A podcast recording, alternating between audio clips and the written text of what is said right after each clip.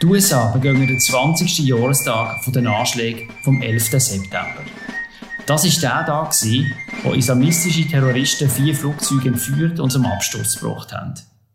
Fast 3000 Menschen sind gestorben, die meisten in New York, wo die Türme vom World Trade Center zusammengestürzt sind. In der heutigen Folge von Alles klar Amerika fragen wir, wie ist die Stimmung in den USA heute, 20 Jahre später? Wie begingen die Amerikaner den Jahrestag? Und was hat 9-11 mit dem Land gemacht? Über diese Fragen und über andere rede ich heute mit dem Fabian Fellmann, dem USA-Korrespondent von der Media. Mein Name ist Alan Cassidy. Und damit geht zu dir, Fabian, nach Washington. Sag, wie geht's? Gut, Alan, danke. Und dir? Sehr gut, danke. Sag, du bist jetzt gerade zurückgekommen aus New York in diesen Tagen. Kannst du uns rasch erzählen, was hast du da gemacht? Ich bin in New York mit Leuten reden, die am 11. September 2001 beim World Trade Center waren. Das eine war Dan McNally, Polizist, Mitglied von einer Bombenentschärfungseinheit. Er hat eigentlich frei an dem Tag und ist dann, als er das mitbekommen dass das Flugzeug ins World Trade Center reingeflogen ist, direkt dorthin gegangen, helfen und war in einem Gebäude innen von, der, von dem Komplex, wo dann der zweite Turm zusammengefallen ist, hat durch ein Wunder überlebt. Ich habe mit einem Feuerwehrmann geredet, dem George DeSimone, der äh, mit seiner Feuerwehreinheit in, in Brooklyn ist, direkt gegenüber von Manhattan und, und dann übergeschickt worden ist, wo man erzählt hat, was er erlebt hat an dem Tag. Und bin dann auch noch am Ground Zero gewesen. Äh, dort ist jetzt so eine Gedenkstätte für die fast 3000 Opfer und habe dort mit verschiedenen Leuten geredet, äh, was 9/11 für sie bedeutet und was sie für einen Bezug haben dazu. Das war sehr interessant gewesen. Und die First Responder zum Beispiel, die getroffen ist, wie, was ist das Gefühl gewesen, wie, wie geht es denen heute? Ja, das ist so die, die grosse Frage, die ich denen gestellt habe. Was heisst das, wenn man 20 Jahre später auf so ein Event zurückschaut? Die Leute haben ihre Freunde verloren, ihre Arbeitskollegen, Familienmitglieder. Und das sind wahnsinnige Schicksale. Ähm, man hat von über 1100 Opfern hat man bis heute keine Spur gefunden. Und die Arbeiten dauern immer noch an. Man hat über 20.000 so Partikel, die man von dem Ground Zero damals gerettet hat, was auf DNA testet. Und all paar Jahre gibt es wieder einen Hit. Aber über 1000 Leute wissen eigentlich nicht genau, was mit ihren Angehörigen dann passiert ist. Und die, die Wunden die sind heute noch tief, das hat man gemerkt wenn ich mit den Leuten geredet habe. Es hat Studien gegeben, die gezeigt haben, dass so rund zwei Drittel der Leute, die damals jemanden verloren haben am 9-11, heute gut geht. Und gut heisst, die traurig, die haben äh, schwierige Momente, aber die sind nicht klinisch relevant, depressiv oder, oder eine Belastungsstörung oder eine Angststörung. Aber das ganze Drittel von Leuten hat heute noch klinisch relevante Symptome und zum Teil geht es diesen Leuten wahnsinnig schlecht. Ähm, und ich habe mit einem Psychiater geredet, der geforscht zu dem Thema. Und er hat gesagt, schlecht geht es vor allem den Leuten, die vorher im Leben auch schon Schicksalsschläge haben müssen hinnehmen. Und ein bisschen umgangssprachlich ausgedrückt, gibt es so wie ein, ein Level von, von Schmerz, wo, wo ein Mensch in seiner Lebenszeit kann verarbeiten und akzeptieren ohne dass er erkrankt daran. Und es hat einige Leute gegeben, die mit 9-11 die Grenzen erreicht haben und die, die heute noch zu kämpfen haben. Wie muss man sich denn jetzt den Ground Zero heute vorstellen? Also ich meine, einerseits stimmungsmäßig, also eben, es gibt ja das schöne Memorial, das Denkmal, quasi das Loch im Boden was ich fand, ist sehr eindrücklich, aber eben jetzt in diesen Tagen vor dem äh, Jahrestag, wie, wie, wie ist es dort, wenn man jetzt darüber läuft? Es ist schon sehr speziell es, äh, und Corona spielt da noch rein, wenn man zum Ground Zero hinläuft. Ich bin von äh, so ein nördlich aus, aus ähm, Midtown Manhattan, werden die Straßen immer leerer, weil wegen Covid viele Leute immer noch im Homeoffice sind und Downtown Manhattan ist relativ leer und man merkt gar nicht, dass man, dass man zu dem Ground Zero herkommt. Der Wolkenkratzer, der jetzt dort steht, wird immer wieder verdeckt, wenn man darauf hinläuft. Man sieht es nicht immer. Und plötzlich ist man dort und dann hat es sehr viele Leute. Und es ist eine sehr andächtige Stimmung dort. Ich war überrascht, gewesen, wie ruhig das die Stimmung war. Die Leute laufen schon her und, und machen sofort mal ein Foto von sich, ein Selfie. Also es ist auch eine, eine Touristenattraktion. Aber es ist eine Touristenattraktion, die doch eine rechte Würde ausstrahlt, habe ich den Eindruck gehabt.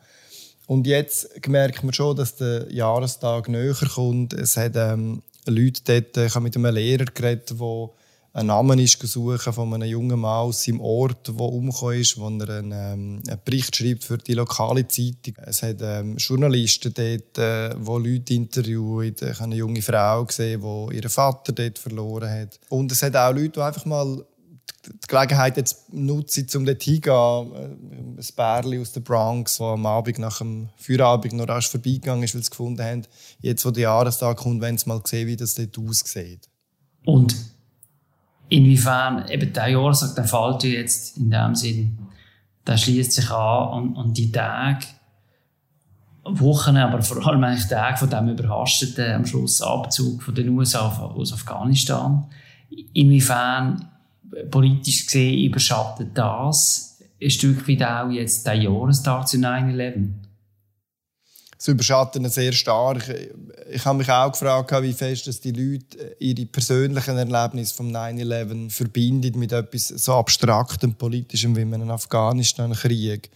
Und die Verbindung ist aber sehr stark und das ist egal, ob es Republikaner oder Demokraten sind.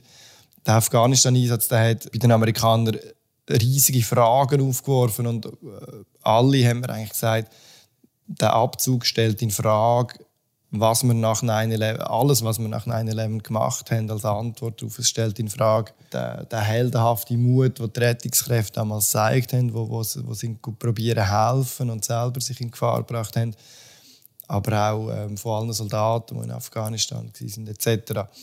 Die Amerikaner fragen sich jetzt, warum, warum haben wir das alles gemacht? Die Republikaner geben die Schuld Biden, äh, die Demokraten geben die Schuld nachher dem Trump. Da, dort unterscheidet sich dann wieder. Aber für alle ist der Jahrestag 9/11 verbunden und überschattet von dem Abzug aus Afghanistan. Die Leute haben auch Angst, dass neue Terroranschläge aus Afghanistan könnten kommen, weil halt jetzt einfach mit den Taliban wieder die gleichen Leute am Ruder sind wie vor 20 Jahren in Afghanistan die Rettungskräfte, die ich mit ihnen geredet habe, aber auch gesagt, ähm, die Amerikaner sind besser vorbereitet auf neuerliche Terroranschläge, als sie es damals waren. Ähm, die Zahl der Opfer war höher, gewesen, als sie hätte müssen sein. Die Rettungskräfte waren damals nicht gut organisiert. Mhm. Kommen wir noch ein bisschen zurück auf 9-11 selber. Es hat ja die Rede gegeben, die Anspruch von George W. Bush am Oben selber von dem Tag, wo er im Oval Office gehalten hat äh, historische Anspruch in dem Sinn. Ich würde sagen, wir hören gerade ein bisschen rein.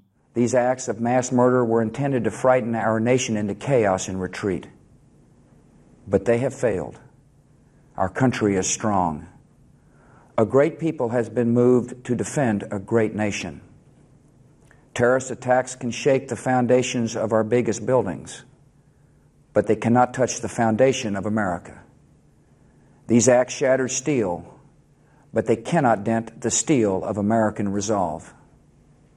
America was targeted for attack because we're the brightest beacon for freedom and opportunity in the world, and no one will keep that light from shining. Das ist George W. Bush, der sagt, paraphrasiert, dass die Anschläge hätten sollen Amerika als Land quasi ins Chaos stürzen und in den globalen Rückzug, aber dass es gescheitert sei. Terroristen können zwar ähm, Fundament von grossen Gebäuden erschüttern, aber nicht von Amerika selber. Und Amerika sei zum Ziel geworden, weil es eben der hellste Leuchtturm sei in der Welt für Freiheit und für Chancen und für Möglichkeiten. Und niemand könne schaffen, dass das Licht ausgehe. Jetzt, Fabian, wenn man all das jetzt so im Rückblick nochmal anschaut, was ist von dem geblieben? Was denkst du? Eine sehr polemische Antwort darauf ist, das könnten wir die Afghanen fragen, die mit den USA zusammen sich eingesetzt haben für Freedom in ihrem Land und, und jetzt zurückgelassen worden sind bei dem Abzug. Aber zu, um ein bisschen tiefer in die Materie hineingehen. Die Amerikaner sind nach wie vor so ein Beacon, so ein Leuchtturm für, für viele Leute. Aber ihr Ruf hat wahnsinnig gelitten und die Art und Weise, wie die Amerikaner auf 9-11 reagiert haben, wie die Bush-Regierung auf 9-11 reagiert hat, aber auch die nachfolgenden Regierungen, hat schon den amerikanischen Glanz wahnsinnig verkratzt. Wir erinnern uns, wo der Bush damals den Krieg gegen Irak erklärt hat, ist die Begründung offiziell gewesen, dass, wir, dass der Saddam Massenvernichtungswaffen produziert hat. Man hat in dem ganzen Krieg nie eine Spur gefunden von diesen Massenvernichtungswaffen. Die Amerikaner haben Verhörmethoden angefangen nach 9/11, wo klar Folter sind und haben es mit juristischen Winkelzügen und Gutachten irgendwie hergebogen, zum behaupten, dass sie verstoßen mit dem nicht gegen das Folterverbot. Wir haben viel gehört von dem Waterboarding, wo Leute Wasser ins Gesicht gegossen wurde, dass sie das Gefühl haben, sie verdrinken. So haben die Amerikaner probiert, ähm, Informationen rauszuholen. Man hat auch die Genfer Konventionen, das, das internationale Kriegsrecht verletzt, indem man kurzerhand die Leute in Afghanistan nicht als feindliche Soldaten mit ihren Rechten definiert, sondern als Enemy Combatants, einfach feindliche Kämpfer. Man hat sie auf Guantanamo gebracht, sie hatten dort keinen Schutz gehabt durch das US-Rechtssystem. Also die Amerikaner haben in verschiedenen relativ äh, wichtigen Punkten äh, die Ideal verraten von, von einem demokratischen Rechtsstaat. Und das hat einen starken Effekt gehabt, nicht nur gegen außen. Wenn man Russen fragt, wie sie die Menschenrechtsverletzungen in Russland ähm, rechtfertigen, kommt relativ schnell was die Amerikaner eigentlich mit ihren Feinden gemacht haben. Aber auch auf der innenpolitischen Ebene hat das vermutlich zu einer Zersetzung geführt von, von so gewissen Idealen oder, oder eine Zersetzung ähm, begünstigt. Die Reaktion auf 9-11 und die Angst vor diesen, vor diesen Terroristen und dann weiter vor vielen Muslimen und allen Muslimen hat den Boden dafür bereitet, dass der Trump hat können nachher eine, eine muslimfeindliche Agenda reiten und mit dem in Wahlkampf gehen. Also eine recht klare Linie eigentlich, oder? Vom, vom, von 9-11 bis, zu, bis zum Trump, wo man eigentlich kann ziehen kann. Ja, natürlich, oder? Also 9-11 war nicht das Einzige, was Trump ermöglicht hat, aber 9-11 ist mitentscheidend für, für die Art und Weise, wie der Trump das, das geschafft hat. Und es gibt äh, ein Buchkritiker von der Washington Post hat, hat geschrieben, ähm, die Amerikaner sind jetzt in einer posttraumatischen Belastungsstörungsdemokratie. Also die ganze Aufgeregtheit, die ganze Ideologisierung von der Politik sind von dem eben beeinflusst worden. Und, und er kommt dann zum Schluss, Amerika sei immer noch ein gutes Land, aber ein kaputtes, gutes Land. Ein kaputtes, gutes Land, ein Kratzer im Selbstbild.